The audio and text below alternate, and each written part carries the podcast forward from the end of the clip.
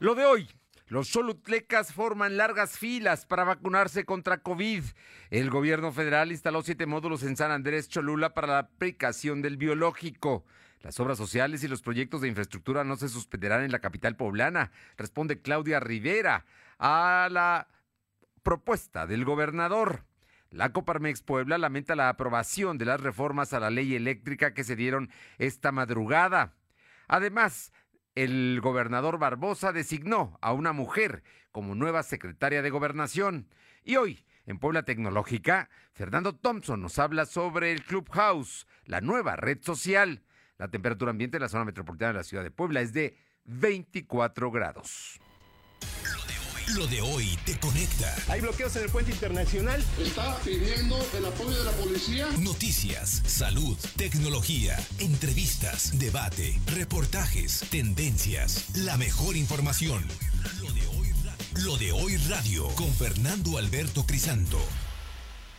¿Qué tal? ¿Cómo está? Muy buenas tardes. Es un gusto saludarle siempre estar aquí con ustedes este miércoles 24 de febrero de 2021, Día de la Bandera, que sin duda es un símbolo patrio importante que nos identifica a todos los mexicanos. Y el día de hoy hay, hay mucha información. La más importante es que ya empezó la vacunación aquí juntito a Puebla, en San Andrés Cholula. Hay largas filas, siete centros. Afortunadamente las cosas han estado caminando. De pronto, ya sabe, nunca falta que alguien se quiera meter en la fila y genera ruido y eso. Pero se están entregando números. La gente mm, llegaron desde anoche, muchos desde las 10, 11 de la noche se fueron a pernoctar y apartar lugar para que hoy sus papás o sus abuelitos podrían vacunarse por la mañana. Hubo también adultos mayores que fueron a pasar la noche allá afuera de los centros de vacunación. Son siete en San Andrés Cholula y vamos a ir hasta allá. Pero antes saludo y le agradezco mucho a todos los que nos sintonizan a través de ABC Radio, aquí en la capital poblana, en el 1280 Además, en Ciudad Cerdán, en La Que Buena, en el 93.5, eh, en Radio Jicotepec, en la Sierra Norte del Estado, el 92.7 y también allá en la Sierra, en el 570. Y La Magnífica, en el sur de la entidad poblana, en Izúcar, en el 980. Gracias, gracias a todos por por estar esta tarde aquí con nosotros. Y vámonos de inmediato con la información que tiene mi compañero Silvino Cuate, que está allá en San Andrés Cholula. Concretamente, ¿dónde, Silvino? Buenas tardes. ¿Qué tal? Muy buenas tardes. Nos encontramos en el CESA, Tlaxcalán 5, y bueno, en esta ocasión estamos eh, en la fila en donde están las personas eh, enlistadas para recibir esta vacuna Pfizer que llegó este, este día. Y bueno, para ello escuchamos parte de un testimonio de una persona que se encuentra aquí. Eh, disculpen, ¿podría mencionar su nombre y desde qué se formó? Sí, soy Mari Carmen. Yo creo que ha de haber iniciado muy temprano. Yo me vine doce y media, porque cuando yo me enteré ya había gente aquí, como más de 1.200 personas. ¿Y qué indicaciones les han dado hasta el momento? ¿Cuántas dosis más o menos les van a aplicar? ¿Cómo va la logística? ¿Qué es lo que les han mencionado? Bueno, nada, aquí, aquí nada, pero lo que sí yo que me he enterado es que son dos aplicaciones. Y en esta ocasión solo es la primera y posteriormente no les han mencionado alguna fecha de cuándo podría ser la segunda. No, no, me he enterado por otras personas que en la Ciudad de México les dijeron ocho semanas, pero no sé, en realidad así es cierta. Mañana me dirán que me toca. ¿Y confían que recibirá, va a recibir la dosis en este día o...? No, no, no, hoy no. Son demasiadas personas que estaban antes formadas. Pero, ¿tiene confianza en que reciba la dosis hoy? Hoy no va a haber, para mí. O sea, para la persona que yo vengo a representar no va a haber. Porque nada más dijeron que van a aplicar y no les han dado fecha hasta el momento. No, solamente nos vamos a apuntar para el día de mañana, ya no hagamos cola.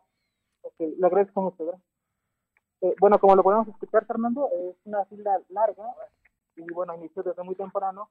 Eh, lo que he observado en, los minutos que hemos recorrido en este lugar es que la fila rodea todo el CESA y son varias personas que se encuentran formadas. Desafortunadamente eh, hay mucho calor las personas eh, están deshidratando y bueno, es una fila larga y esperamos que, en pocos minutos se concrete todo el registro que, tiene a cargo la Delegación de Bienestar.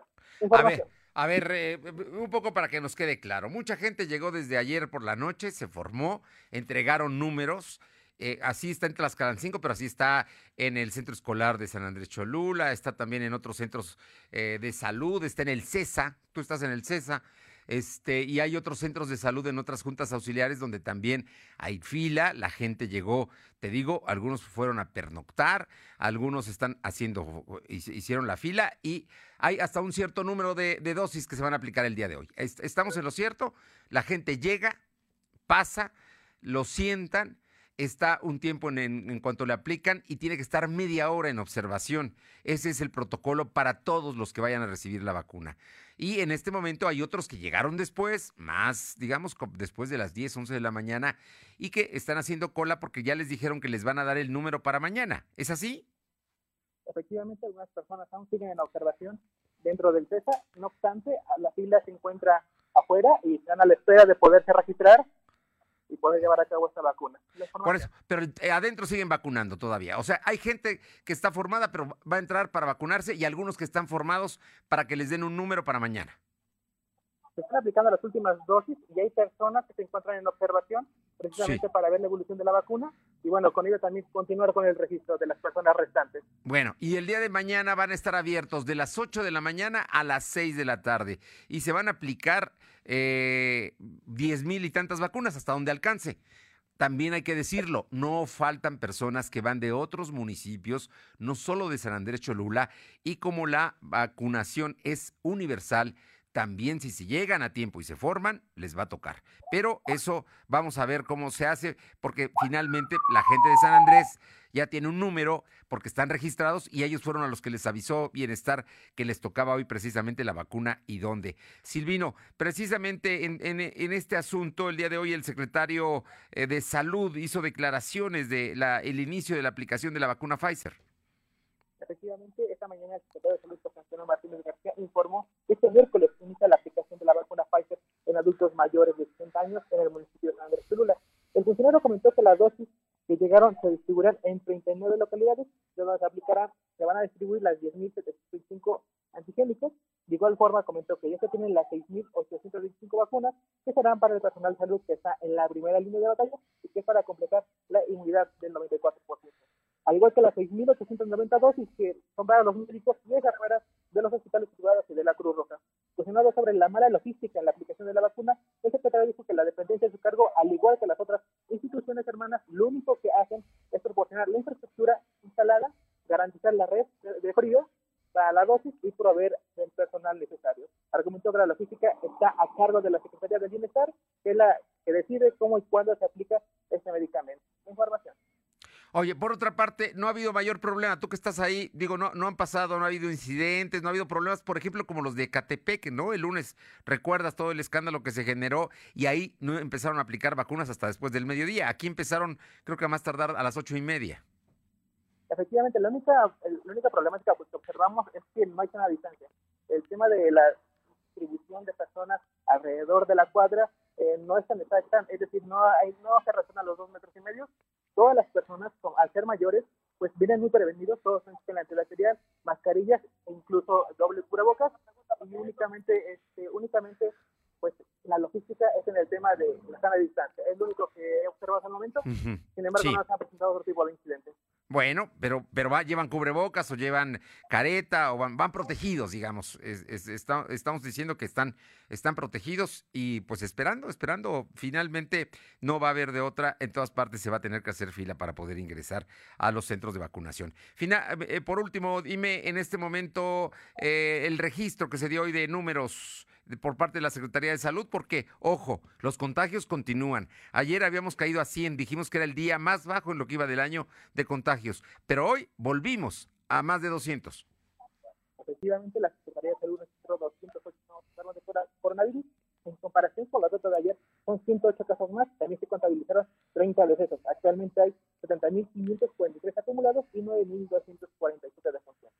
El secretario de Salud, José Antonio Martínez García, informó que existen 885 casos activos distribuidos en 65 municipios. Dijo que hay 945 pacientes hospitalizados, solo 127 requieren ventilación mecánica asistida. Información. Bien, así es que entonces hay 208 nuevos y 30 decesos. Eh, es lo que estamos. Tenemos ya más de 70 mil acumulados de casos que se han dado en Puebla. Eh, y, y, estamos hablando de 9.247 defunciones. Estamos, estamos acercándonos a los 10.000 fallecimientos en el estado de Puebla. Muchas gracias, Silvino, y volvemos contigo en unos minutos más. Vamos a regresar allá donde te encuentras, en Tlaxcalancingo, donde está hoy, empezó desde las 8 de la mañana la vacunación contra el COVID. Muchas gracias. Vamos con mi compañera Alma Méndez, son las 2 de la tarde con 10 minutos y bueno, pues precisamente ella nos platica porque ella estuvo toda la noche, Alma, te tocó estar recorriendo los lugares, los centros de vacunación y bueno, pues la gente estaba, ¿no? Vamos a decir que la gente está entusiasmada de alguna manera, sí con el problema de pernoctar, sí con el problema de hacer filas, pero sí está entusiasmada porque quiere vacunarse. Así es, Fernando, como bien comentas, desde las 11 de la noche de este martes, así como la madrugada de este miércoles, personas de la tercera edad iniciaron filas para recibir la vacuna contra el COVID. La vacunación inició este miércoles después de las 8.30 de la mañana y bueno, pues es que el gobierno federal anunció la aplicación de la dosis en el municipio de San Andrés Cholula del 24 al 28 de febrero contra el COVID-19 a personas mayores de 60 años. Y bueno, de 8 a 6 de la tarde en el CESA de Tlaxcala 5, Centro Escolar de San Andrés, Centro de Salud de Calotepec, Centro de Salud de Acatepec, Centro de Salud de Tonantzintla, Centro de Salud de Comac y Centro de Salud de Tegulicoyocan.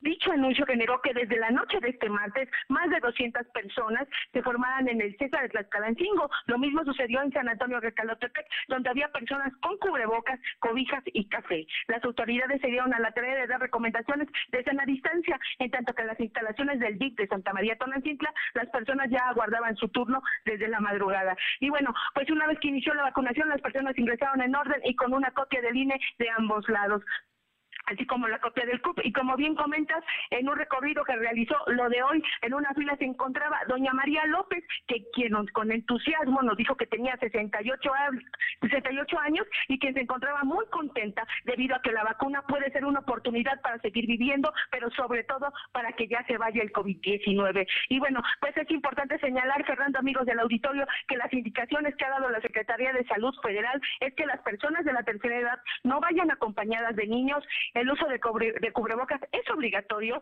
la sana distancia y podrán ser acompañados por una persona adulta en caso de haberse registrado en la plataforma de adultos mayores del gobierno federal, se debe llevar a, el folio impreso y bueno, no es un requisito, solo servirá para agilizar la captura de datos. Cabe mencionar que la aplicación de la dosis dependerá de la cantidad de vacunas existentes en el municipio. La información, Fernando. Bueno, pues ahí está el asunto, ahí están, son 10 mil vacunas las que hay y pues, hasta que se acaben, ¿no?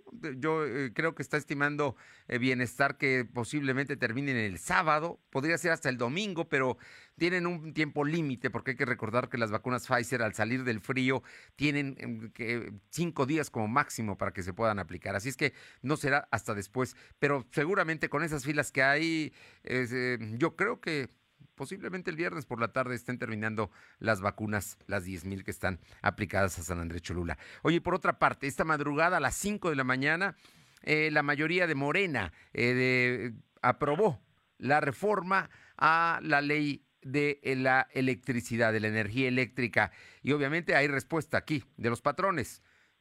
Así es, así es, Fernando. La Coparmex lamentó la aprobación de los diputados federales a la reforma a la ley de la industria eléctrica, pues consideró que su implementación se traducirá en una alza en las tarifas eléctricas para los hogares, por lo que llamaron al Senado a ser sensibles ante las graves consecuencias y efectos regresivos de esta modificación. Esto después de que la Cámara de Diputados avaló tras más de 16 horas de discusión eh, aprobar con 298 votos a favor y 152 en contra y una abstención donde la bancada morenista no aceptó ningún cambio al dictamen presentado por la Comisión de Energía.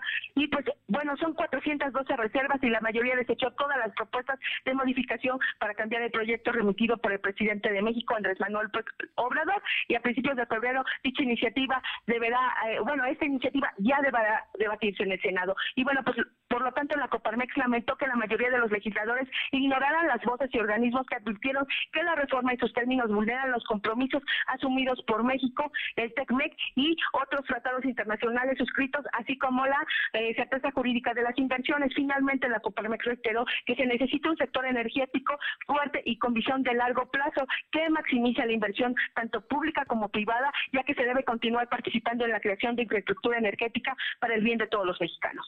La información, Fernando. Pero están en contra, ¿eh? Están en contra los empresarios de la reforma que fue aprobada. Por cierto, que el único poblano que, que votó en contra de los diputados fue, eh, aparte de los panistas, fue el diputado Fernando Manzanilla, que, de quien seguramente hablaremos mañana con él de todo este tema. Muchas gracias. Seguimos al pendiente, Fernando.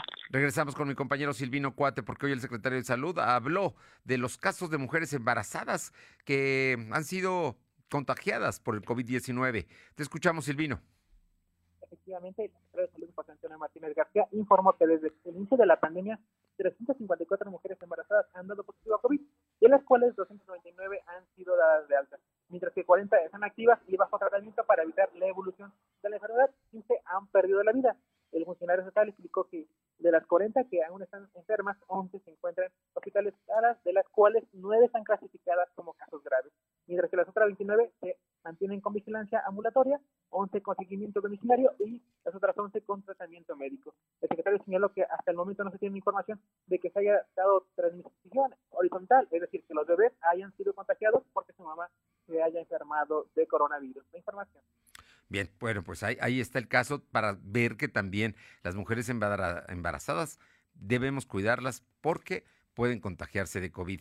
Oye, y por otra parte, el gobernador hoy el rindió, le tomó protesta a la nueva secretaria de Gobernación.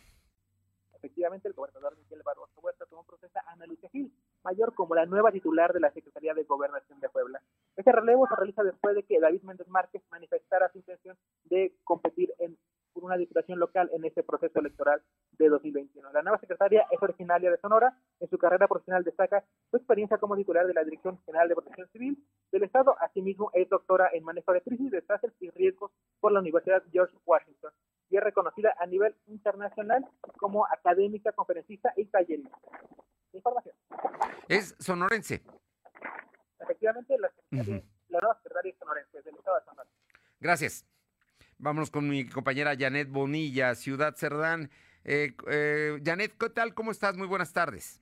¿Qué tal, Fernando? Muy buenas tardes para ti y para todo el auditorio. Comentarles que inició ya la aplicación de la segunda dosis de vacuna contra COVID-19 en el hospital del IMSS de San Salvador del Seco, el único en la región que atiende casos COVID. La Secretaría de Bienestar dio a conocer que en lo que refiere a nosocomios de la región Cerdán, 225 dosis serán canalizadas para el personal del Hospital General de Ciudad Cerdán y CESA y 485 vacunas para el Hospital General de Libres.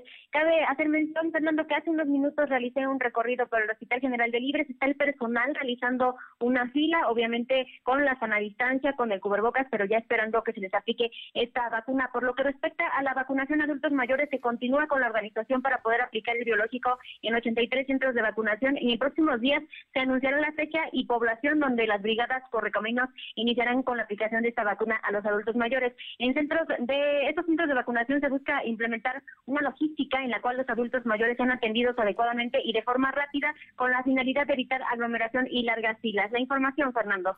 Bueno, vamos a ver, ojalá y lo consigan. Por lo pronto ya están los médicos por eh, la segunda dosis, ya están formados para recibir la segunda dosis de la vacunación de Pfizer, que es la que se está aplicando el día de hoy y allá concretamente en Cerdán ya la están aplicando eh, este día en toda la región, que es Cerdán, Libres, ¿no? Los municipios donde hay hospitales generales.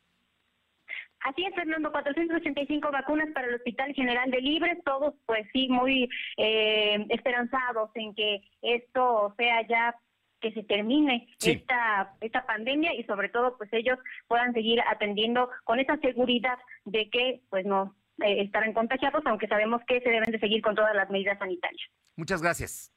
Buenas tardes. Son las 2 de la tarde con 18 minutos, 2.18. Lo de hoy es estar bien informado. Te desconectes. En breve regresamos. Regresamos.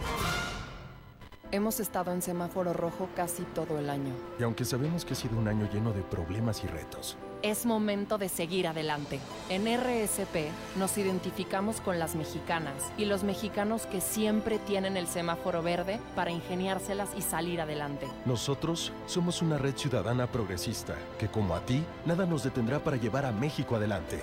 RSP Súmate a la red progresista y vamos juntos adelante. Entra a redes sociales progresistas.org. Búscanos en Instagram, Facebook y Twitter como arroba LDH Noticias.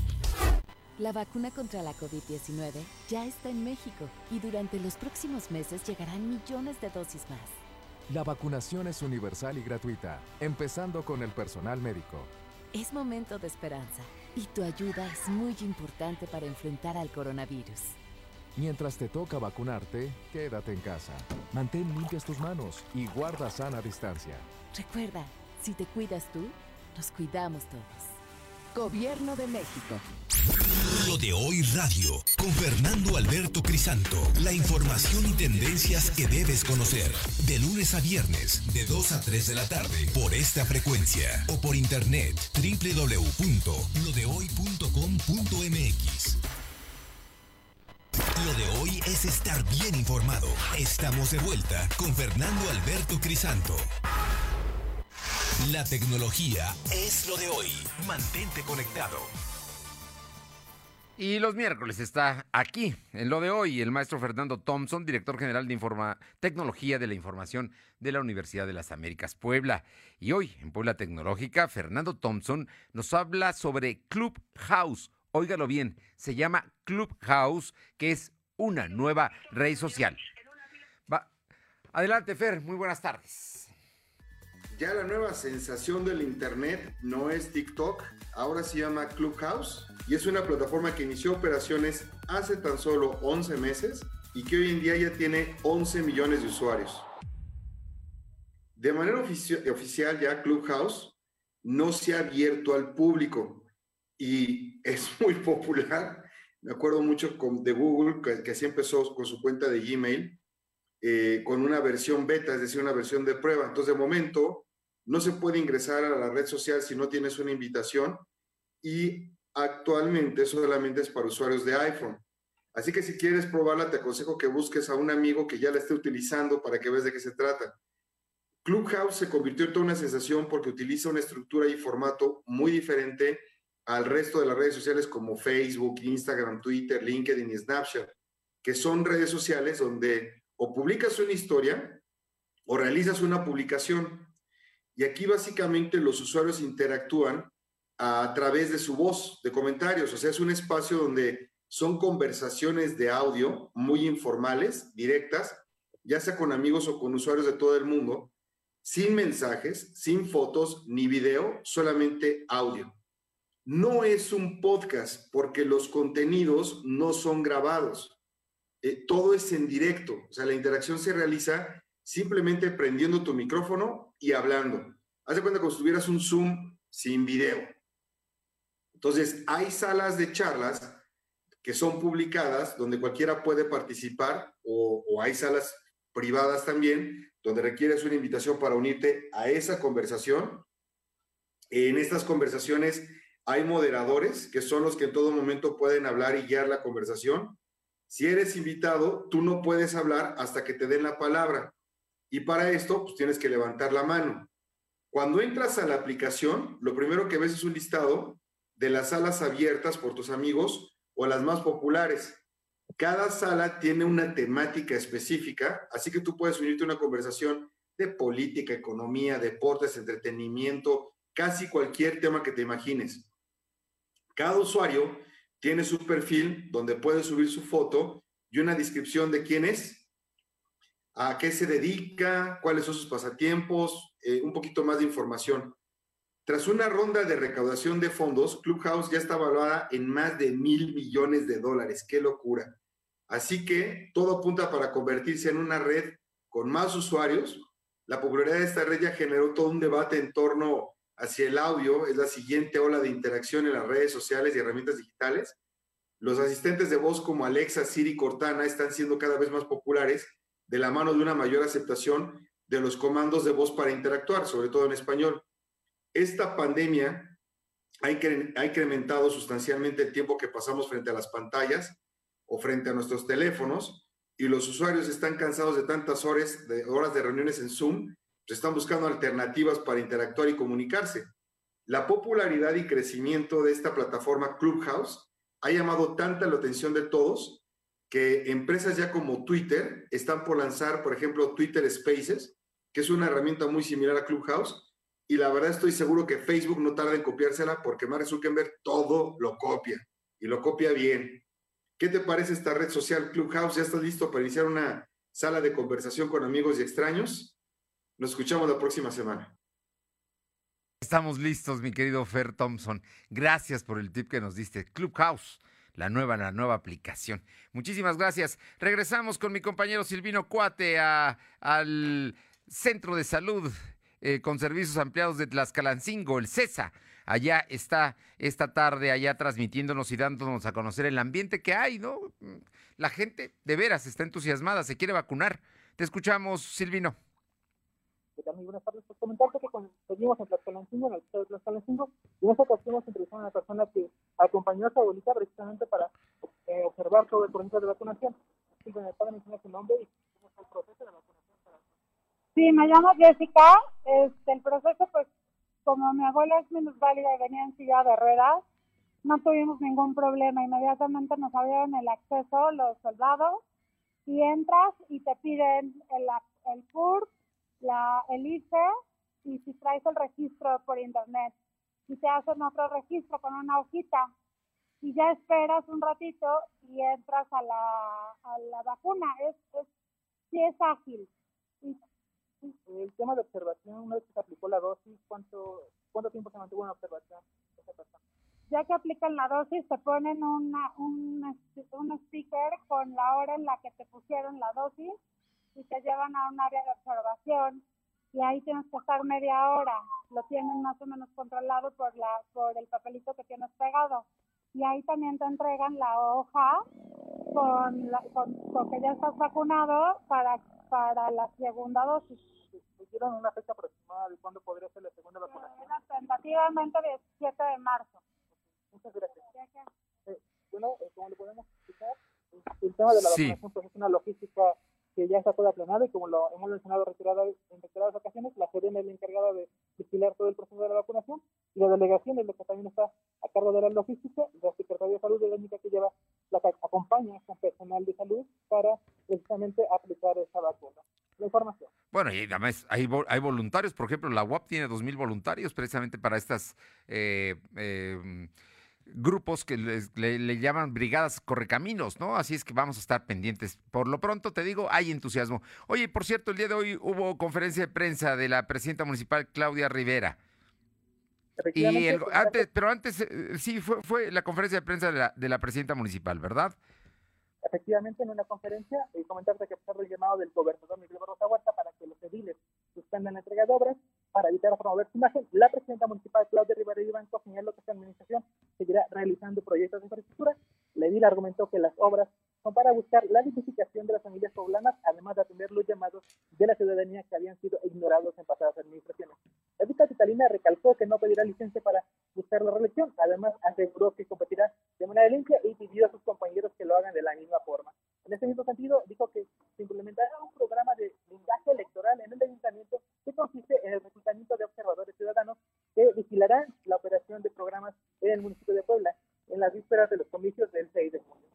En el uso de la palabra, el consejero jurídico Edgar Daniel explicó que las personas que deseen participar en la convocatoria, la cual se emitirá en la última semana de marzo, tendrá que comprobar que no son afiliados a algún partido político y que no tienen simpatía con alguna figura que esté compitiendo en ese nuevo proceso electoral.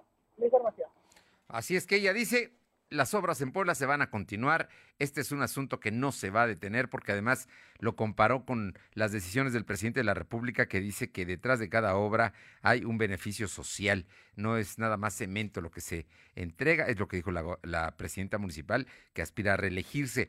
Por su parte, el gobernador eh, habló de que los funcionarios que se quieran ir de candidatos tienen que renunciar, como David Méndez, que ya se fue. Es más, se fue y todavía en la mañana se presentó como secretario de gobernación, pero un par de horas después ya había sustituta, ya había una secretaria de gobernación. Efectivamente, esta mañana el secretario aún estuvo como secretario, como funcionario público, sin embargo el relevo ya se realizó y bueno, en este mismo sentido el gobernador anunció que todos los funcionarios estatales que deseen participar tienen hasta el 26 de febrero para dejar su cargo esto para que pueda ir un periodo de, anticipación donde la propia administración estatal pueda designar a alguien que lo supla en, este, en, este, en esta titularidad de la, de la Secretaría, Fernando.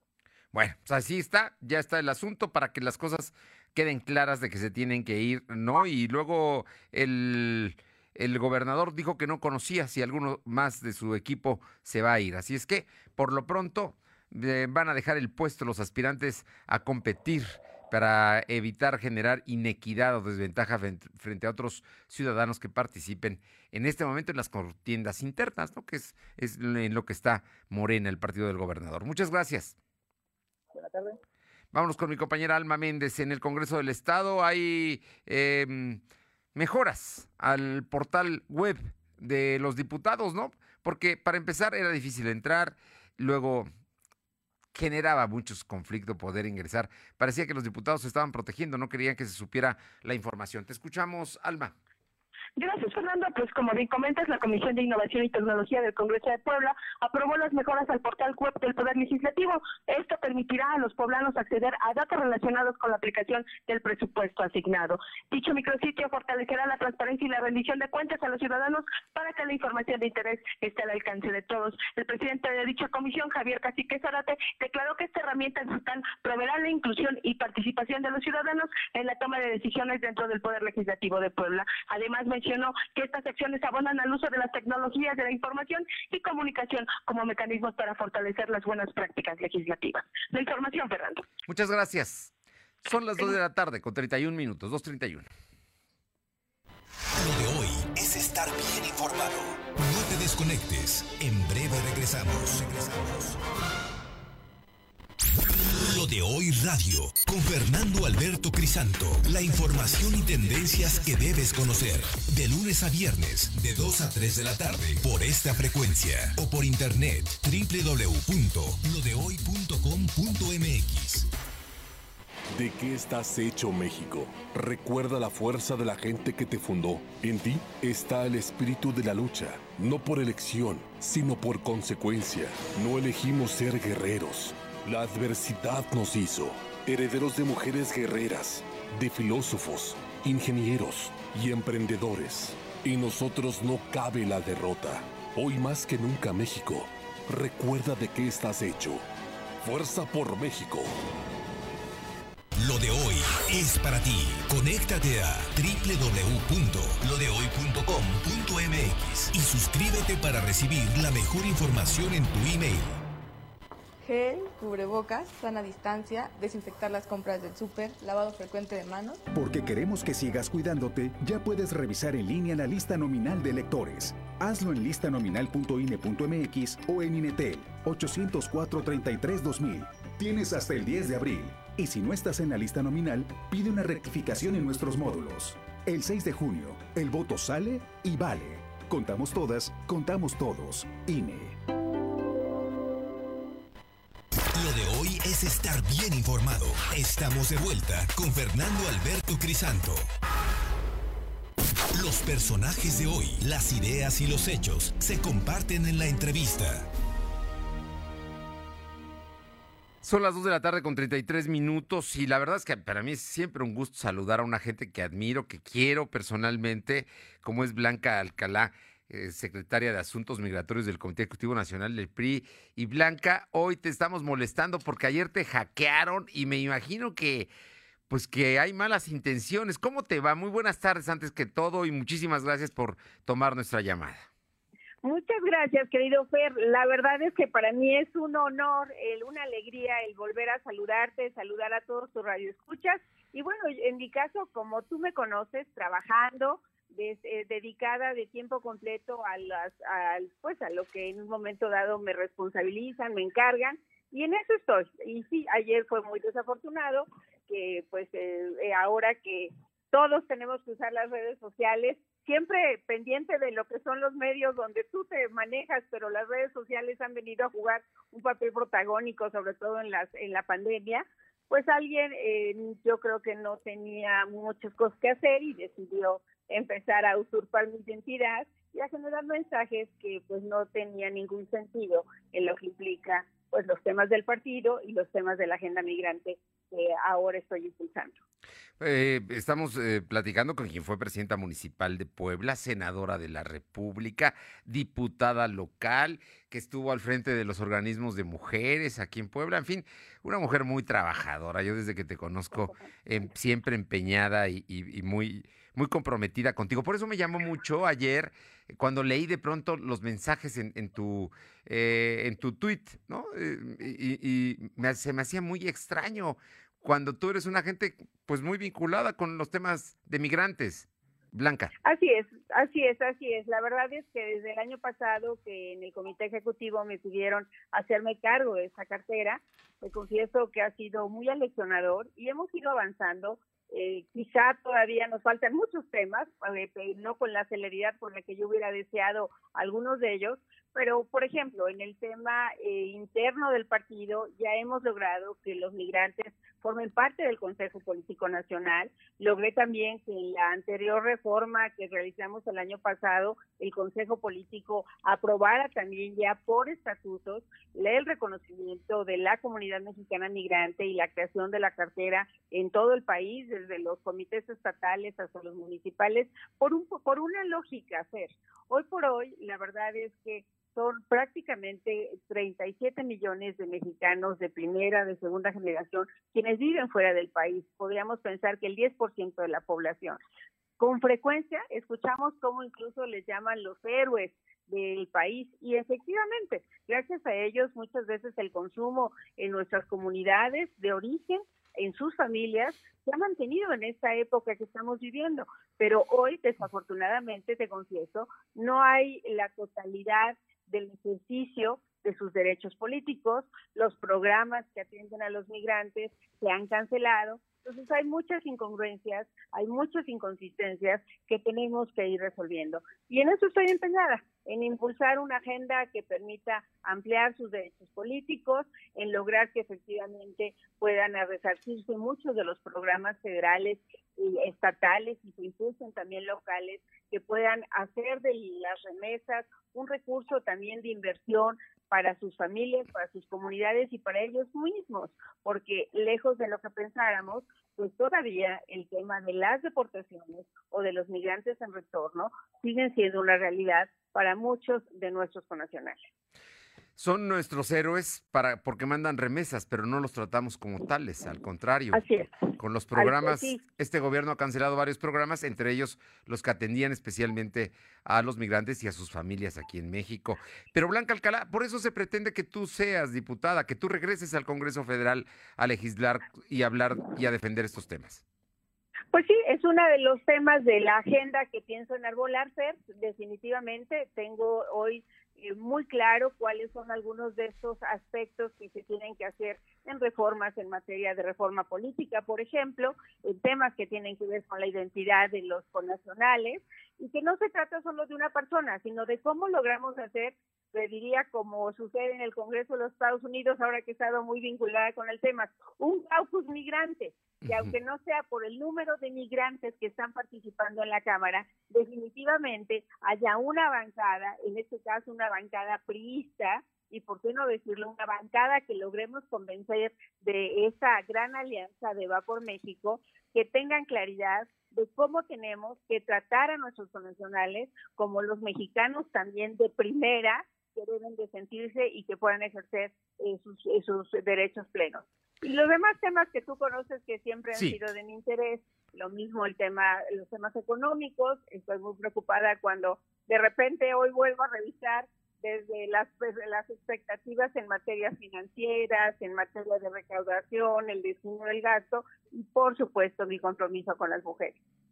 Blanca Alcalá Ruiz, dejamos el tema del hackeo ya como un como una anécdota, una mala anécdota, digamos, pero no sin mayores consecuencias para ti. Afortunadamente, sí, eh, se pudo recuperar la cuenta. Por supuesto, el presidente nacional tenía claro que no era yo quien estaba escribiendo este, este tipo de cosas. Y la comunidad migrante es una comunidad con la que yo eh, tengo una relación eh, franca, permanente. Y la verdad es que, como te decía, hemos ido avanzando en muchas de sus demandas.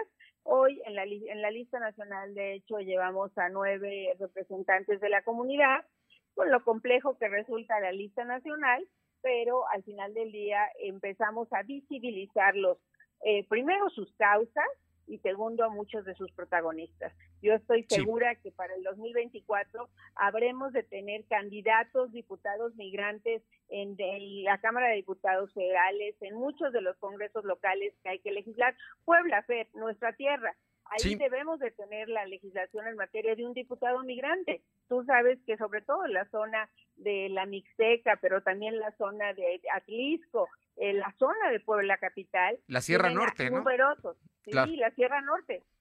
Eh, no hay lugar del país donde no exista la presencia de los migrantes. Y creo que es legítimo que pensemos que estén representados y que haya políticas públicas que atiendan sus demandas.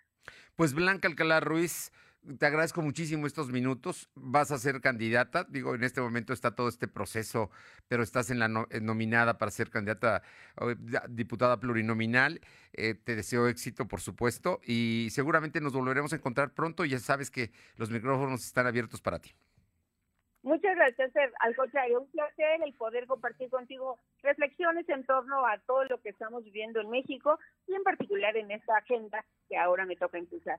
Gracias de verdad a ti y a toda tu audiencia por escucharme. Hasta pronto. Gracias. Muy buenas tardes. Blanca Alcalá Ruiz, secretaria de Asuntos Migratorios del Comité Ejecutivo Nacional del PRI. Ayer le, le pasamos la nota donde pues habían hackeado y hacían comentarios negativos precisamente sobre los migrantes. Ya claro que simplemente alguien, alguien malintencionado se metió a su cuenta, pero bueno, temas que se dan ahora con las redes sociales. Vamos con mi compañera Alma Méndez. Alma, hoy se recordó a los estudiantes fallecidos hace un año.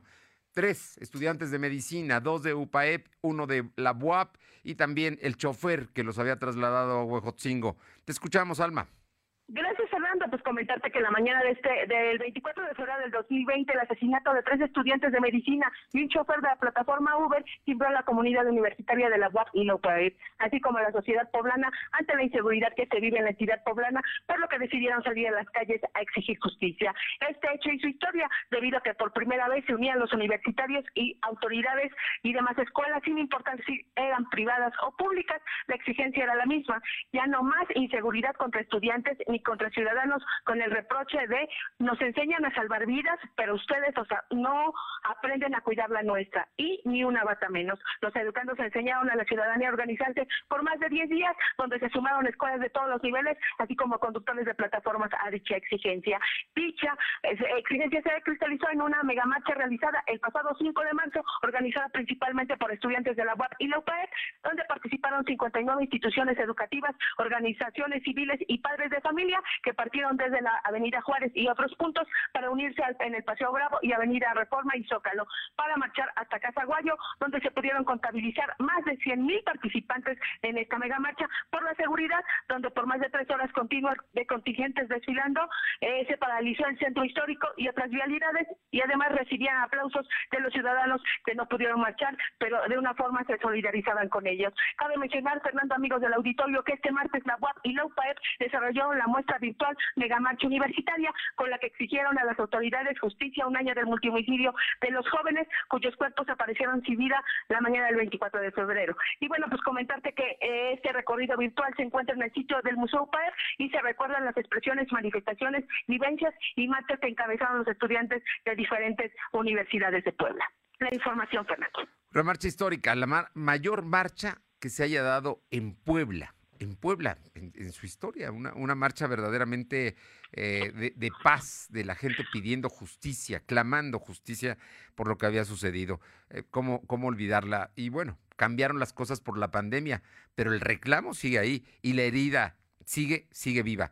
Oye, y por otra parte, cuéntanos, el colectivo Coatlicue eh, Siempre Viva hoy habló sobre los temas del Congreso y la falta de voluntad política de los diputados de la 4T.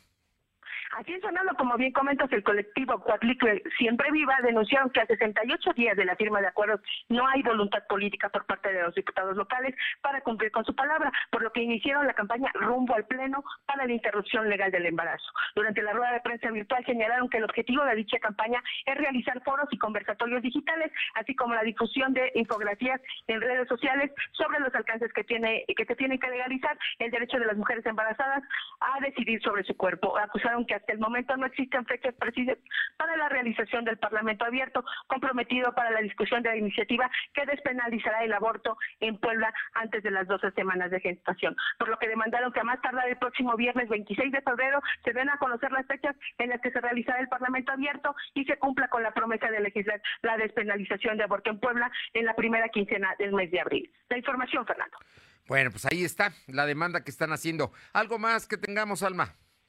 Sí, comentarte, Fernando, que bueno, a partir de eh, de este día, eh, los grupos precisamente que se encuentran en el Congreso del Estado, bueno, hay grupos que han estado trabajando y otros grupos que, bueno, se encuentran muy abajo. Tal es el caso de los diputados integrantes del denominado G6, que ha presentado 98 propuestas realizadas entre el Pleno del Legislativo y comisiones por encima de bloques del PT, PES y PRI. Y bueno, pues dicho bloque está conformado por Liliana Luna Aguirre, José Armando García Bendaño, Guadalupe Esquitín, eh, Uribiel González, Carlos Alberto Morales y Héctor Alonso. Y y bueno, en comparación con el Movimiento de Regeneración Nacional, este ha presentado 101 iniciativas, siendo el grupo parlamentario con más participación, mientras que el PAN y PES presentaron 50 cada una durante el periodo de septiembre de 2019 a 2020. Y bueno, pues en entrevista para el el legislador Carlos Alberto Morales dijo que el bloque G6 se ha enfocado en trabajos para mejorar la economía familiar, la salud y seguridad de los ciudadanos. Y bueno, pues esa es la información que nos dio. La información.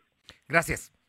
Vamos, Vamos, son las 2 de la tarde con 46 minutos. Silvino Cuate, infórmanos. Hoy, en su última declaración como secretario de Gobernación por la mañana, David Méndez habló del número de presidentes municipales fallecidos por COVID.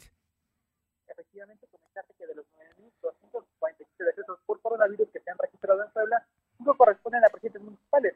El caso más reciente fue el edil de Petlancingo y del Fidelfo, eh, bueno, falleció por coronavirus, así lo confirmó el secretario de Gobernación David Márquez. El funcionario estatal explicó que el presidente de, de Betlancingo murió el pasado lunes a causa de COVID. Además, desde que inició la pandemia, suman 41 lediles que han dado positivos a esta enfermedad. Comentó que del total de casos positivos, 29 han superado la enfermedad, mientras que 7 se mantienen como casos activos. Asimismo, comentó que se han infectado 395 autoridades municipales de distintos cargos en los ayuntamientos. Cabe recordar que los otros cuatro decesos corresponden a la alcaldesa de Pautecan, Filegonia Adorno, eh, de Felipe Ángeles, Miguel Antonio Vázquez y de Tulcingo de Valle, Juan Manuel Rodríguez y de Veneciano Carranza, Héctor Carrasco. Estos son los decesos que, se han, que han ocurrido a lo largo de esta pandemia a presidentes municipales. Información. Oye, y por otra parte, el día de hoy el gobernador Barbosa habló de eh, la denuncia que se presentó eh, por parte de unos militantes de Morena en contra de eh, quien dicen, dicen que vendía candidaturas. y habló del tema el gobernador. Comentar que después de que un grupo de consejeros estatales de Morena en Puebla promovió una denuncia ante la Comisión Nacional de Honestidad y Justicia de este partido político por la supuesta venta de candidaturas, el gobernador Miguel Barroso Huerta pidió al INE, al IEE y a los partidos políticos tender cursos de capacitación a los candidatos para evitar que cometan actos ilícitos. El mandatario poblano dijo que es natural que ese tipo de denuncias se realicen, por ello ahora será la autoridad correspondiente quien realice las averiguaciones necesarias para sancionar a los responsables. En ese mismo sentido, comentó que las presidentes municipales que no decidan abandonar su cargo para buscar una reelección deben ser conscientes de que pueden tener demandas de la ciudadanía Barbosa Huerta señala que cuando un funcionario no abandona su cargo, cuenta con instrumentos públicos a su alcance, mismos que pueden ser favorables durante la contienda electoral. Por ello deben de dejar su cargo. Advirtió que los presidentes o diputados que no abandonen su cargo se podrían meter en grandes líos legales durante esta contienda electoral. La información. Gracias. Vámonos con Alma Méndez. ¿Qué dice Edgar Garmendia de todo este asunto que, eh, pues, supuestamente lo denuncian a él o a su hermano de vender eh, mm, candidaturas? Alma. Comentarte, Fernando, que el secretario general con funciones de presidente, Edgar Garmendia de los Santos, adelantó que analizaré con el equipo jurídico de Morena las acciones a emprender en contra de acusaciones por venta de candidaturas, por lo que pidió presentar las pruebas que demuestren tales acusaciones. Esto después de que circularon audios vía redes sociales donde se escucha a Pedro Garmendia, hermano del dirigente morenista, gestionar las candidaturas con militantes de San Gabriel Chinac y donde fue denunciado ante la Comisión Nacional de Honestidad y Justicia del partido y en la Fiscalía Especializada para la Atención a Delitos Electorales por el secretario de Derechos Humanos en este partido político, Jorge Hernández Aguilera. Garmendia de los Santos aseguró que es mentira las acusaciones vertidas en su contra, por lo que aseguró ser respetuoso de las opiniones de los militantes, pero aseveró que los procesos y métodos de selección de candidatos están en manos de los órganos nacionales, por lo que ninguna persona a nivel local tiene influencia a esta decisión. La información, Fernando. Muchas gracias. Señor Expediente. Son las 2 de la tarde con 50 minutos. En 10, las 3. Lo de hoy es estar bien informado. No te desconectes. En breve regresamos. Regresamos. ¿Qué música escuchas? ¿Cómo te entretienes? ¿Y qué compras? A todos nos gusta tener opciones y hoy más que nunca queremos poder elegir cómo gastar mejor nuestro dinero. De esto y más puedes escribir en el premio COFESE de ensayo. Si estudias universidad, haz un ensayo sobre competencia económica. Puedes ganar hasta 70 mil pesos. Consulta la convocatoria y participa en cofese.mx. Tienes hasta el 18 de junio. Un México mejor es competencia de todos. Comisión Federal de Competencia Económica, COFESE. Lo de hoy eres tú. Tu opinión nos interesa. Deja tu mensaje vía WhatsApp al 2223 2375 83. Comparte tus imágenes y tus reportes por Telegram al 2223 2375 83. ¿Sabes en quién te conviertes cuando recoges la INE que tramitaste? En una ciudadana o ciudadano que puede decidir quién va a gobernar. En protagonista principal de las elecciones más grandes de la historia. En alguien que toma su cubrebocas y con valor sale a ejercer su libertad. Pero si no recoges tu INE antes del 10 de abril, no podrás votar. No lo dejes para el último. El 6 de junio, el voto sale y vale. Contamos todas, contamos todos. INE. Lo de hoy es estar bien informado. Estamos de vuelta con Fernando Alberto Crisanto. Bien, y bueno, ayer por la noche se conoció que la Fiscalía General de la República había solicitado el, el, el, desafuero del eh, gobernador de Tamaulipas, Francisco García Cabeza de Vaca, acusándolo de complicidades como lavado de dinero y de delincuencia organizada. Bueno, pues Cabeza de Vaca vino ya de Tamaulipas, viajó de Ciudad Victoria a la Cámara de Diputados, que es a donde llegó el reclamo, y dijo, soy un perseguido político y la orden viene desde Palacio Nacional. Acusó este día el gobernador de Tamaulipas, Francisco García Cabeza de Vaca, eh, afirmó en la tarde de este miércoles ser un perseguido político. En conferencia de prensa ofrecida junto con diputados del PAN, Cabeza de Vaca sostuvo que la orden de solicitar el retiro de su fuero eh, constitucional vino directamente de Palacio Nacional. Esto es lo que está diciendo hace unos minutos en la capital de la República. Vamos a Tlisco con mi compañera Paola Aroche y es que ante la pandemia, el desempleo, los problemas para llevar de comer a casa están obligando a mucha gente a buscar apoyos de los programas sociales, concretamente del DIF municipal. Te escuchamos, Paola. ¿Qué tal? Muy buenas tardes. Y sí, comentarles que a raíz de la pandemia, el sistema DIF municipal aquí en Atlisco reportó que ha incrementado el número de solicitudes de personas que están solicitando ingresar eh, a los apoyos que brindan. Y es que muchos efectivamente se quedaron sin trabajo y con ellos sin recurso para adquirir o comprar comida. Gracias a Cantoral Nájera, quien es directora del sistema DIF municipal, mencionó que al inicio de la, de la pandemia tenían entre mil y mil doscientas personas quienes estaban viendo beneficiados con este programas. A la fecha se tienen más de 2.500 quienes ya están buscando eh, pues poder ingresar a estos programas debido a que pues ya no cuentan con trabajo o simple y sencillamente ya no tienen dinero para seguir solventando algunos gastos, entre ellos obviamente el de la comida. También algo que resaltó y que es muy importante, eh, comentó que el año pasado, el 2020, pues desafortunadamente también lo que incrementó fue el maltrato hacia las personas de la, de la tercera edad, por lo que ahí tuvo que intervenir tanto el área jurídica como el área eh, psicológica. Y hablando de temas psicológicos, también lo que se ha notado eh, muy fuertemente es que el tema de la pandemia y el confinamiento pues está afectando principalmente a los menores de edad, quienes pues en algunos casos han tenido que recurrir a las terapias psicológicas para poder enfrentar este problema. Y es que algunos padres de familia mencionan que los, los menores pues al no tener contacto con sus compañeros, al no tener contacto con otros eh, pequeñitos y solamente con personas adultas, pues no se ha podido desarrollar tanto en el lenguaje como en habilidades como debiera en, niños de entre 1 a 5 años. Así que son los problemas que más eh, pues recurrentemente han llegado al sistema municipal. Bien, rápidamente cuéntanos qué dicen los tianguistas de Atlisco. Efectivamente, pues ellos dicen que sí están conscientes del tema de la pandemia y que están preocupados, pero también reconocen que hay quienes eh, pues ya prácticamente se les están acabando los ahorros y que urge que se regrese eh, o que se habilite nuevamente el tianguis en las diferentes calles. Dijo que dijeron algunos de ellos, entre, entre ellos Felipe Ramírez, quien es uno de los representantes de los tianguistas, que buscarán tener un acercamiento con la autoridad municipal para que lo más, eh, lo más pronto posible se puedan reabrir los tianguis y también ellos se comprometen a cumplir con todas las medidas de sanidad. Bien, muchísimas gracias. Buenas tardes. Vámonos ahora con Luz María Sayas hasta Chilchotla. Luz, te escuchamos. Hola, ¿qué tal Fernando? Muy buenas tardes para ti, nuestros amigos de lo de hoy. Pues te comento que lamentablemente aproximadamente a las 14.30 horas de este martes sobre la, estatal, la carretera estatal Guadalupe Victoria, a la altura de la cumbre, el exceso de velocidad y el desconocimiento de la zona hizo que el conductor de nombre Miguel Ángel Rodríguez Cano, de 28 años de edad, que manejaba un vehículo tipo plataforma color rojo con con metálicas SL 14561 del estado de Puebla que trasladaba a 200 pies del control, sale de la cinta asfáltica desprendiéndose la cabina de la plataforma, quedando el conductor prensado en la cabina, perdiendo la vida instantáneamente. Al lugar llegaron elementos de seguridad pública del municipio de Chilchotla, policía estatal y policía vial del estado, así también ambulancias. También se requiere el apoyo de la grúa para retirar la plataforma para realizar los trabajos y recuperar el cuerpo que se encontraba dentro de un barranco con una profundidad de aproximadamente 6 a 8 metros de altura y continuar con los trámites correspondientes ante la autoridad competente. Parte de las actividades que lamentablemente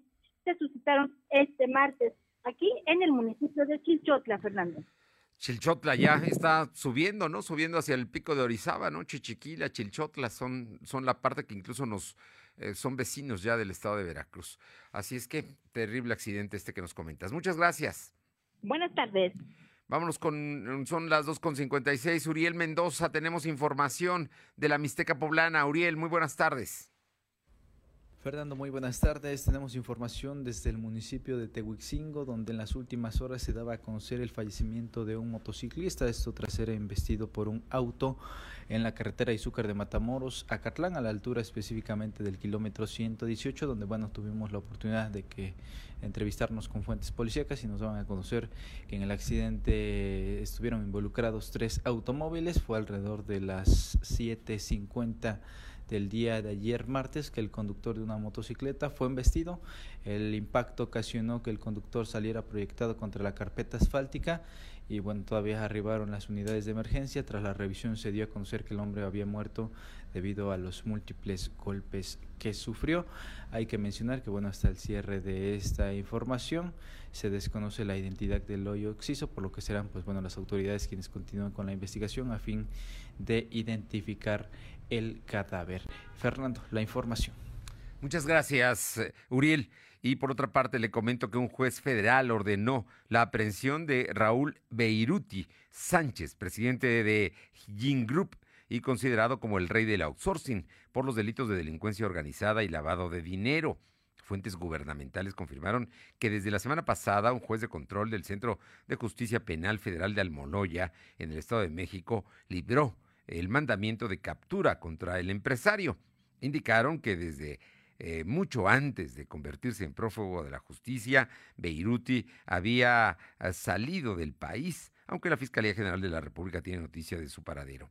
La delincuencia organizada es un delito que tiene previsto la prisión preventiva oficiosa, por lo que en caso de que fuera aprendido y procesado, su destino sería el penal federal del Altiplano. Es un empresario importante, es, le conocen como el rey del outsourcing y está buscado por la justicia federal. Así es que este, este tema viene viene y, va a ser un escándalo nacional. Finalmente le comento que el gobierno federal compró por adjudicación directa anestésicos y anticoagulantes para atender a pacientes COVID durante dos meses por un total de 3 mil millones de pesos, beneficiando a dos empresas lituanas, una mexicana y una española. El argumento fue que debieron hacer la compra de urgencia ante retrasos en la licitación consolidada de medicamentos de la Administración Federal. Así es que se recetan 3 mil millones sin licitar.